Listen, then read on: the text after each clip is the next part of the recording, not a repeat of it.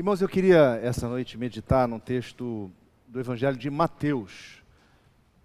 Nós já visitamos esse texto não faz muito tempo, mas hoje eu gostaria de trazer uma outra perspectiva relacionada a esse texto. texto de Mateus, versos 45 e 46. Só dois versos. É uma parábola bem conhecida, chamada Parábola da Pérola. Mateus 13, 45 e 46. Diz assim a palavra do Senhor: O reino dos céus é também semelhante a um que negocia e procura boas pérolas. E tendo achado uma pérola de grande valor, vende tudo o que possui e a compra. O reino dos céus é também semelhante a um que negocia e procura boas pérolas. E tendo achado uma pérola de grande valor, vende tudo o que possui e a compra. A palavra do Senhor. Vamos orar? Deus, ao abrirmos a tua palavra, nós queremos, Senhor, extrair dela ensinamentos para a nossa vida, de modo, Senhor, que possamos crescer um pouco mais espiritualmente, de forma que possamos, Senhor, buscar a tua face com o desejo interior mais intenso e assim, Senhor, andarmos contigo em comunhão e em novidade de vida. Pedimos que fale conosco, pois oramos em nome de Jesus. Amém. Meus irmãos, vocês já viram ou pegaram em uma pérola? Já pegaram uma pérola de verdade? Já viram uma pérola de verdade? A pérola é algo muito, muito peculiar, é um, é um item é, que Deus fez né, na natureza que é, nasce de um processo longo. A formação da pérola, ela acontece basicamente por conta da defesa de um ser vivo.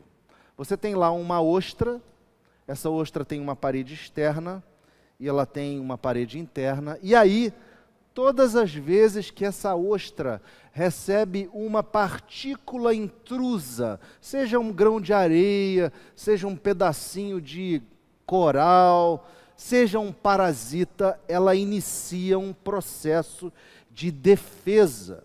E esse item, esse, essa partícula intrusa, ela tipicamente cai e fica no que a gente chama de manto interno da concha.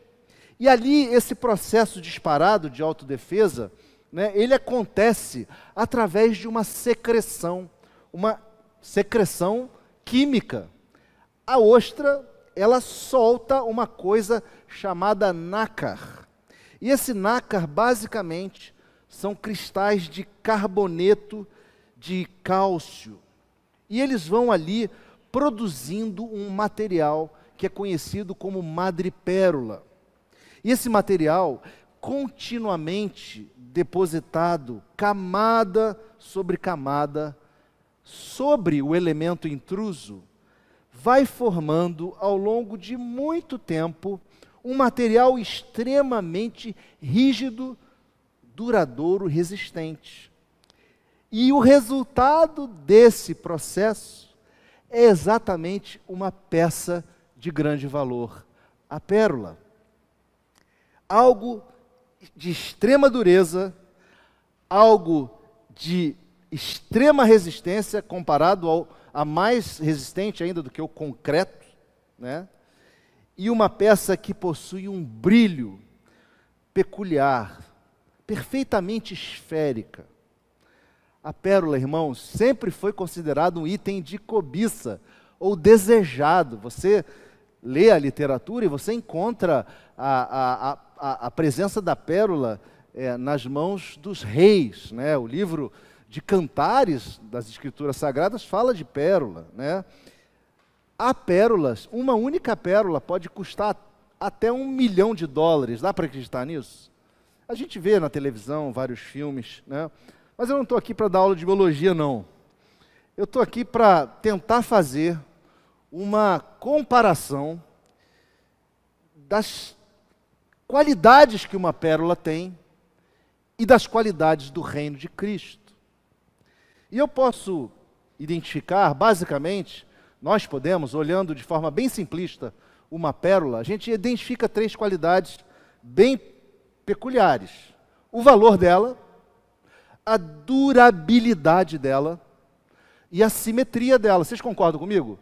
Item de grande valor, item de grande durabilidade e item completamente simétrico, afinal de contas é uma esfera. Né?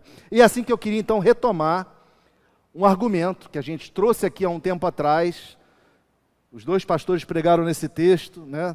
trouxemos uma reflexão sobre o, o reino de Deus, mas eu queria usar essa ilustração para exatamente olhar o reino de Deus, o reino de Cristo, a partir dessas três perspectivas: do valor, da durabilidade e da sua simetria, e o que isso tem a ver conosco.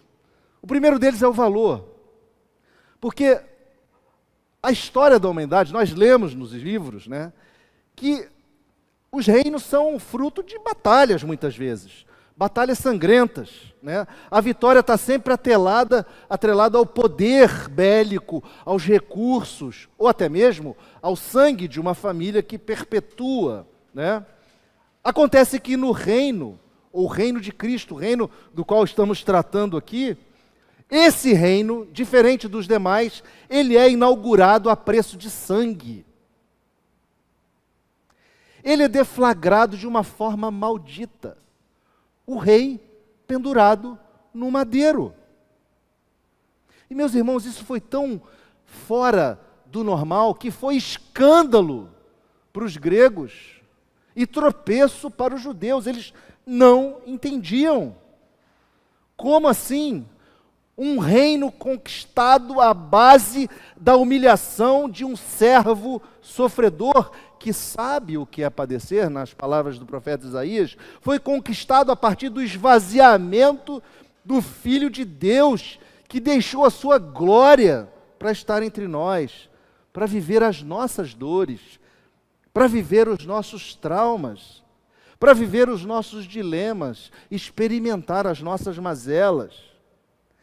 E por amor deixou-se moer, recebendo sobre sua própria carne o castigo que nos traz a paz. Não se enganem, o castigo que nos traz a paz estava sobre ele, e pelas suas pisaduras nós fomos sarados. Meus irmãos, Deus não havia feito de outra forma, não havia outra forma para resolver o problema da humanidade. Deus havia ordenado que sem derramamento de sangue não haveria remissão de pecados, e toda a humanidade havia se extravi extraviado a partir de, do Éden, a partir dos primeiros pais, Adão e Eva, e toda a humanidade precisava de redenção. Paulo nos diz que em Adão todos pecaram e todos receberam o resultado do pecado, o salário do pecado, que é a morte física e espiritual. Infelizmente, como resultado da queda, a humanidade, queridos, jaz no reino das trevas e se tornou escrava do pecado e do mal. A humanidade jaz escrava do chamado império das trevas. Pensa por um segundo, não é essa evidência que a gente olha, a gente analisa, lê, viaja, vê. Não precisa ir para muito longe. Não é essa evidência que a gente encontra quando olha ao redor e vê tanta desgraça humana, tanta maldade, tanta injustiça, tanta opressão, tanta corrupção. Não é possível. Que reino é esse? Um reino ao qual a humanidade está submissa. Paulo nos chama a todos de filhos da ira. Diz que todos nós éramos tais, fazendo apenas a vontade da carne e dos pensamentos. Meus, meus irmãos, Jesus veio instaurar o seu reino através da sua morte e comprou para Deus os que procedem de toda língua povo e nação. Jesus trouxe a redenção. Nós fomos comprados por um preço, o preço de sangue, nós mudamos de dono. Deus em Cristo nos libertou do império das trevas e nos transportou para o reino do Filho do seu amor, para o reino de luz, no qual temos a redenção e a remissão dos pecados. Meus irmãos, o reino de Cristo vale o seu sangue derramado. O sangue do unigênito Filho de Deus, do unigênito do Pai. O reino de Cristo é marcado pela maior prova de amor. Porque o evangelista João nos escreve dizendo: porque Deus amou o mundo de tal maneira que deu seu Filho unigênito para todo aquele que nele crê, não pereça, mas tenha vida eterna. Meus irmãos, mas há um outro valor do reino também. E este reino tem um valor, que é o fato de não fazer acepção de pessoas. O reino de Cristo é um reino inclusivo, para usar a palavra dos nossos dias. Meus irmãos, Deus ama a todos os tipos de pessoas. E essas pessoas são feitas filhas do reino sem a menor diferença.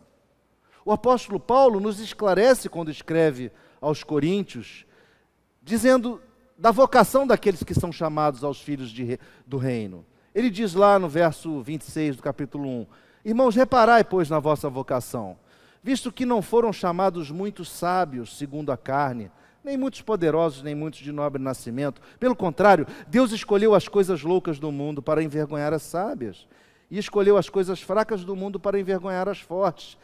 E Deus escolheu as coisas humildes do mundo e as desprezadas, e, as, e aquelas que não são, para reduzir a nada as que são, a fim de que ninguém se vanglorie na presença de Deus. Meus irmãos, o reino de Deus é um reino que não faz diferença entre as pessoas. Os reinos deste mundo olham para a sua conta bancária. Os reinos deste mundo olham para a cor da sua pele. Os reinos deste mundo olham para a sua origem familiar ou para o seu fenótipo, mas o reino de Cristo olha para você de forma igual como ele olha para qualquer outro ser humano. O reino de Jesus é um reino equânime. A manifestação de Jesus neste reino ela se dá na medida em que ele olha o nosso coração. Ele não está preocupado com o exterior, ele está preocupado com o nosso coração. Meus irmãos, não há nenhum outro reino que seja assim. A manifestação do amor de Jesus resgatador, o amor resgatador é inclusiva. E esse é o grande valor. Esse é um dos grandes valores do reino. Enquanto os reinos deste mundo têm os seus príncipes de nobre nascimento, o reino eterno de Cristo tem desprezados, frágeis e humildes. E a gente precisa prestar atenção nisso, porque isso é valor do reino. Mas o reino também é um reino durável. E aqui o segundo aspecto, a perspectiva da pérola, que é a sua durabilidade. O reino de Deus ele é resistente, ele é duradouro. Meus irmãos, Jesus não inaugurou um reino por alguns anos ou um reino por alguns milênios. Não, não. Ele não inaugurou um reino que vai cessar. Para para pensar, quantos impérios já existiram no mundo? Todos eles passaram. Eu estava fazendo uma pesquisa, eu queria saber qual era o reino que durou mais, qual o império que durou mais. Eu descobri que foi o Império Chinês, das várias dinastias. Algo da ordem de 3 mil anos, mais ou menos. Mas passou os impérios deste mundo passam. Jesus inaugurou um império eterno, um reino eterno, que durará pelos séculos dos séculos. E o autor aos Hebreus, quando lê o Salmo 45 dos filhos de Corá, ele identifica o império e o reino de Jesus ali, quando o salmista diz no verso, 40, no verso 6 do capítulo 45, uh, do Salmo 45, a seguinte coisa: O teu trono, ó Deus, é para todo sempre, cetro de equidade é o cetro do teu reino. E mais adiante no Salmo 145, quando o salmista diz no verso 13: O teu reino é o de todos os séculos, e o teu domínio subsiste por todas as gerações. O Senhor é fiel em todas as suas palavras e santo em todas as suas obras. Meus irmãos, lembram da famosa, da famosa famoso hino de Aleluia de Handel? Aquele famoso hino que a gente vê cantado de várias vozes, de várias nações. O Aleluia de Handel, ele canta na sua, no seu estribilho que ele reinará para sempre. Para sempre e sempre, para sempre e sempre. Meus irmãos, o reino do mundo se tornou do nosso Senhor e Salvador Jesus Cristo. E ele reinará pelos séculos dos séculos. Todos os reinos outros são passageiros. O reino de Cristo, porém, é duradouro, é eterno. E ele foi anunciado pela boca dos profetas, se você for examinar os profetas da antiguidade. Se você olhar Daniel, por exemplo, no capítulo 7, teve uma visão dos reinos futuros. Ele diz: o reino e o domínio e a majestade dos reinos debaixo de todo o céu serão dados ao povo dos santos do Altíssimo.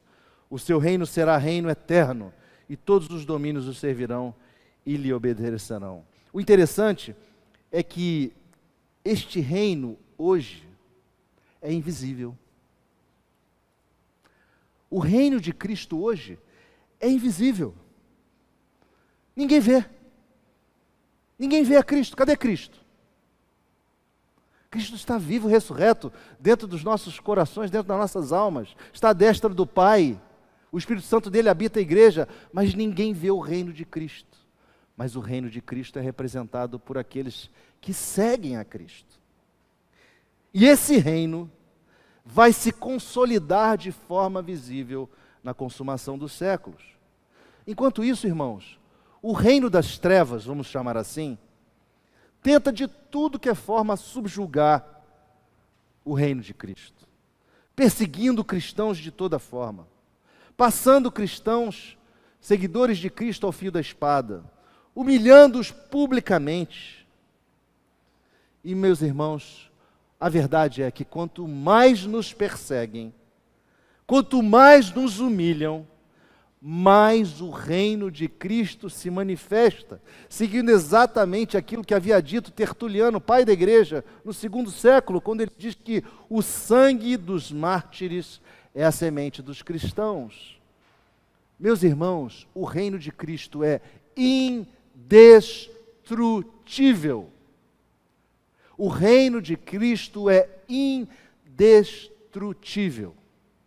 Mas o terceiro e último aspecto da pérola, quando a gente olha para ela e encontra a simetria,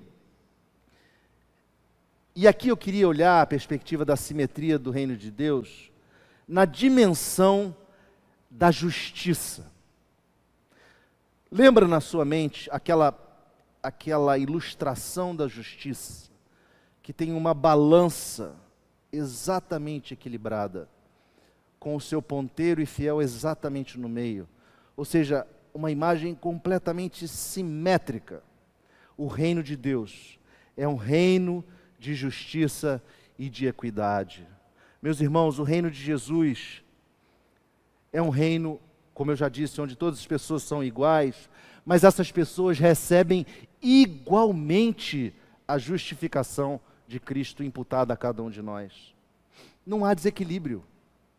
Não há desequilíbrio. O Salmo 99, verso 4, nos diz que és rei poderoso que ama a justiça, tu firmas a equidade, executas o juízo e a justiça em Jacó. O profeta Jeremias, falando do reino de Cristo, a respeito do Messias, diz lá no capítulo 23, verso 5: Eis que vem dias, diz o Senhor, em que levantarei a Davi um renovo justo, e rei que é, reinará e agirá sabiamente, e executará o juízo e justiça na terra. Nos seus dias, Judá será salvo e Israel habitará seguro.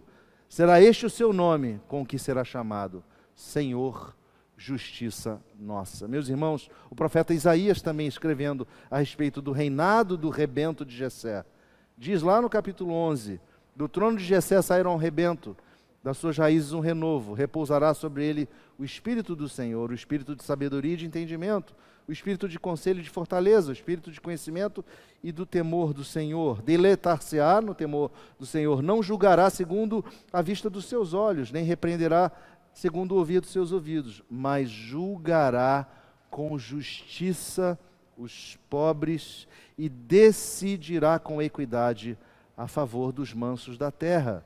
Ferirá a terra com a vara da sua boca e com o sopro dos seus lábios matará o perverso. A justiça será o cinto dos seus lombos e a fidelidade o cinto dos seus rins. Meus irmãos, a justiça é algo que todo reino diz ter. Todo reino humano que se preza diz ser um reino justo, um reino que busca a justiça. Mas nós sabemos que a justiça dos homens pode ser enviesada, pode ser tendenciosa, é uma justiça às vezes frágil. E quando olhamos a história de Israel e vemos o quanto Isaías é, pregou a respeito da distância que a justiça tinha da verdade na experiência de Israel, nos assusta, porque parece que estamos lendo o jornal de hoje. Olha só que curioso. Isaías escreveu, irmãos, 700 anos antes de Cristo. E olha o que, que Isaías diz lá no capítulo 59, para acrescentar nessa perspectiva da justiça. Ele diz assim: Os seus pés correm para fazer o mal, são velozes para derramar o sangue inocente, e os pensamentos são pensamentos de iniquidade. Nos seus caminhos há desolação e abatimento. Desconhecem o caminho da paz, nem há justiça nos seus passos. Fizeram para si veredas tortuosas, quem anda por elas não conhece a paz. Por isso, está longe de nós o juízo e a justiça não nos alcança. Esperamos pela luz, e eis que só há trevas. Pelo resplendor, mas andamos na escuridão. Apalpamos as paredes como cegos, sim, como os que não têm olhos. Andamos apalpando, tropeçamos ao meio-dia, como nas trevas e entre os robustos, somos como mortos. Todos nós bramamos como ursos e gememos como pombas, esperamos o juízo e não o há. A salvação e ela está longe de nós, porque as nossas transgressões se multiplicam perante ti, e os nossos pecados testificam contra nós, porque as nossas transgressões estão conosco, e conhecemos as nossas iniquidades, como prevaricar, o mentir contra o Senhor, o retirarmos-nos do nosso Deus, o pregar opressão e rebeldia, o conceber e proferir do coração palavras de falsidade. E olha o que ele diz: pelo que o direito se retirou e a justiça se pôs de longe, porque a verdade anda tropeçando pelas praças, e a retidão não pode entrar. Sim, a verdade sumiu. E quem se desvia do mal é tratado como presa. O Senhor viu isso e desaprovou o não haver justiça. Meus irmãos, parece que estamos lendo o jornal, mas o, quem, o reino de Cristo o reino que estamos falando aqui é um reino de justiça. É um reino justo. O rei é justo. Ele não nos olha segundo os nossos pecados, ele nos olha segundo a sua própria justiça. Porque ele se fez justiça por nós. E é por isso que nós conseguimos fazer parte de um reino sendo considerados justos, ainda que tenhamos um coração que sente que muitas vezes é injusto. Porque a verdade é que nós, muitas vezes, e devemos ser assim, não nos sentimos merecedores da graça de Deus. E não somos mesmo, porque graça é favor e merecido. Nós não merecemos a justiça e o favor de Deus, mas Ele faz isso por nós no seu reino, no seu reino invisível de hoje. Então eu queria concluir essa visão dessas perspectivas com algumas perguntas para a gente ir para casa incomodado com essas perguntas. Sinceramente, irmãos, de que reinado você faz parte? De que reinado você faz parte? Porque às vezes eu tenho a impressão, e aqui eu estou me incluindo, de que reinado eu faço parte.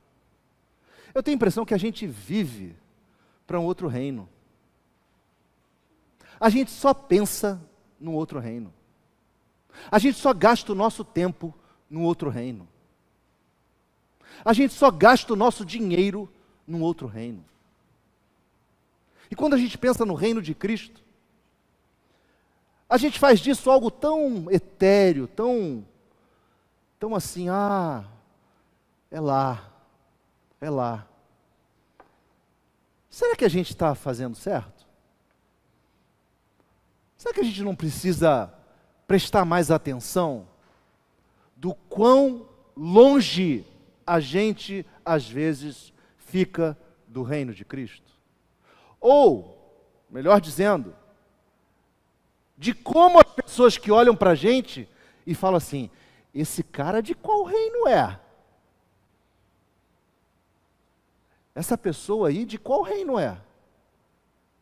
Meus irmãos, se nós somos do reino da justiça, se nós somos do reino da verdade, se nós somos do reino do amor, se nós somos do reino da equidade, se nós somos do reino intrusivo, inclusivo, nós precisamos minimamente evidenciar isso nas nossas atitudes. Nós não podemos ser cristãos só de rótulo, porque fica aquela ideia de que a gente faz parte de um grupo, um grupo que tem um rótulo. Mas o reino ao qual pertencemos é um reino invisível. É um reino de amor, de justiça e de poder. O que, que a gente efetivamente ganha querendo pertencer aos outros reinos? Assim, olha só, eu não estou fazendo aqui uma tentativa de ah, um escapismo da realidade. Não, não, presta atenção. Nós estamos aqui, vivemos no tempo e no espaço, nós travamos nossas relações no tempo e no espaço, nós trabalhamos para comer, para viver, para vestir, para ter um monte de coisa, e a gente é consumido por essa ansiedade. A gente fica consumido por essa ansiedade de vou ter trabalho, não vou ter trabalho, vou ter dinheiro, não vou ter dinheiro, vou ter comida, não vou ter comida, Vou ter roupa ou não vou ter roupa? E Jesus vira para nós e fala assim: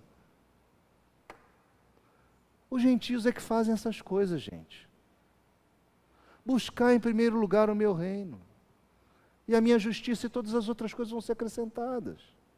Então, meus irmãos, a pergunta hoje é: o quão distante ou próximo eu estou do reino de Cristo? Porque se você foi lavado pelo sangue de Cristo, e você crê nesse sacrifício, você faz parte desse reino invisível. Você está incluso neste reino invisível. Mas você precisa valorizar esse reino invisível. Você precisa viver este reino invisível. Você precisa viver como agente deste reino invisível. Minimamente. Para ser coerente com a vocação que você e eu recebemos. Nós vamos viver a vida inteira aqui, a vida inteira, servos de um reino invisível, até os dias que o Senhor preparou para o futuro, quando haverá a consumação dos séculos. Mas enquanto isso não acontece, nós estaremos aqui, cada um na sua função, cada um no seu lugar, onde Deus plantou, vivendo como servos de um reino invisível, num embate com outro reino invisível. Um reino das trevas. Um reino que vai tentar nos consumir, moer e destruir. Mas a gente não precisa ter medo, porque o nosso rei é o Senhor dos senhores, é o Rei dos reis. E não há nada reino, no reino das trevas que vá nos afastar do amor do reino da luz, do amor do rei do reino da luz. Mas uma coisa você e eu precisamos fazer, e essa é a pergunta da noite: o quão longe ou quão perto eu estou do reino de Cristo? Eu preciso responder essa pergunta todos os dias, todos os dias, para que a minha fé não seja algo retórico, para que a minha fé não seja um rótulo que colocam na minha testa e dizem: lá vai o cristão. Que Deus te ajude, que Deus me ajude Não estou dizendo que é fácil. Não é fácil. Mas é algo que a gente tem que fazer todo dia. Todo dia. Lembrem da pérola. Valor, durabilidade e simetria. O reino de Deus é valoroso, é eterno e é justo. E se você está aqui e nunca participou desse reino, nunca, nunca, nunca admitiu que esse reino é verdadeiro e quer fazer isso, eu, eu desafio você a fazer. Porque uma coisa é certa: o reino ao qual você se diz filiar, se é que você se diz filiar, você que está nos, nos ouvindo aí ou está aqui, não vai levar você a lugar nenhum. Mas o reino de Cristo vai levar você ao shalom. Ao shalom. A paz completa, perene e total. Que todo ser humano quer. Então, preste atenção. Não gaste a sua energia no reino errado. Gaste a sua energia no reino certo. Que Deus te abençoe. Que Deus nos ajude. Amém?